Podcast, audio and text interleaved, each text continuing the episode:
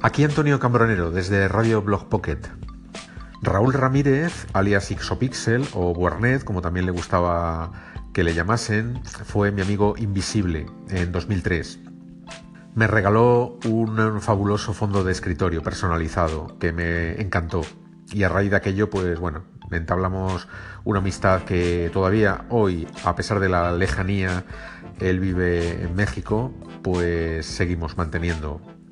La tercera entrega que estoy sacando en mi blog de Medium, la historia de Blog Pocket, por capítulos, pues trata de eh, Weblog Magazine, que fue una revista que Raúl Ramírez y yo eh, decidimos hacer en formato PDF eh, en, bueno, pues por aquella época.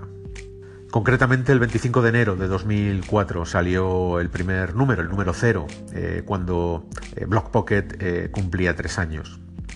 Aquel número cero pues estaba hecho como página web realmente, aunque también se podía desde la página web que todavía podéis ver en blogpocket.com barra wm pues ahí, eh, ya digo, se podía descargar también el PDF, el número cero, del PDF en dos versiones, una de alta resolución y otra de baja resolución. En realidad, eh, bueno, son 6,5 megas la de alta resolución y 3,6 la de poca resolución, que en definitiva, al final, hoy en día, eso no es nada, ¿no? Para los anchos de banda mm, que tenemos pero en aquella época sí que, bueno, pues influía, ¿no? El, asunto de, tener más o menos megas.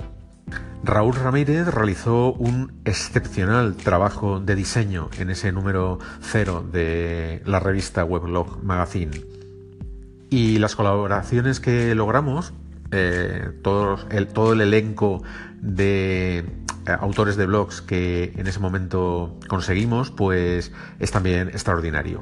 Si hacéis un poquito de arqueología web, veréis que la gente que aparece en ese número cero de la revista Blog Magazine son verdaderas eh, referencias, verdaderos monstruos, eh, blogueros de aquella época.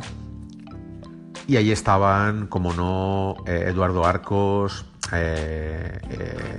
José Luis Orihuela, Cusor, Minidi, Taufpate, Tinta China, Zona Geek, eh, el propio Ixopixel, Aguacate, en fin, la creme de la creme, eh, la florinata, ¿no? Como también, eh, bueno, he comentado que, intervinieron también algunos de ellos, la mayoría de ellos también para mis recopilaciones de los de Blog Guest, ¿no? que era la sección aquella que hice eh, invitando a escribir a mi blog a gente de otros, de otros blogs.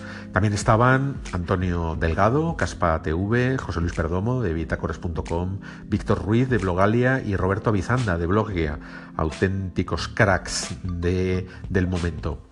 El resultado es muy curioso y es muy interesante leer todo lo que se pensaba en aquella época acerca de Internet y de los blogs.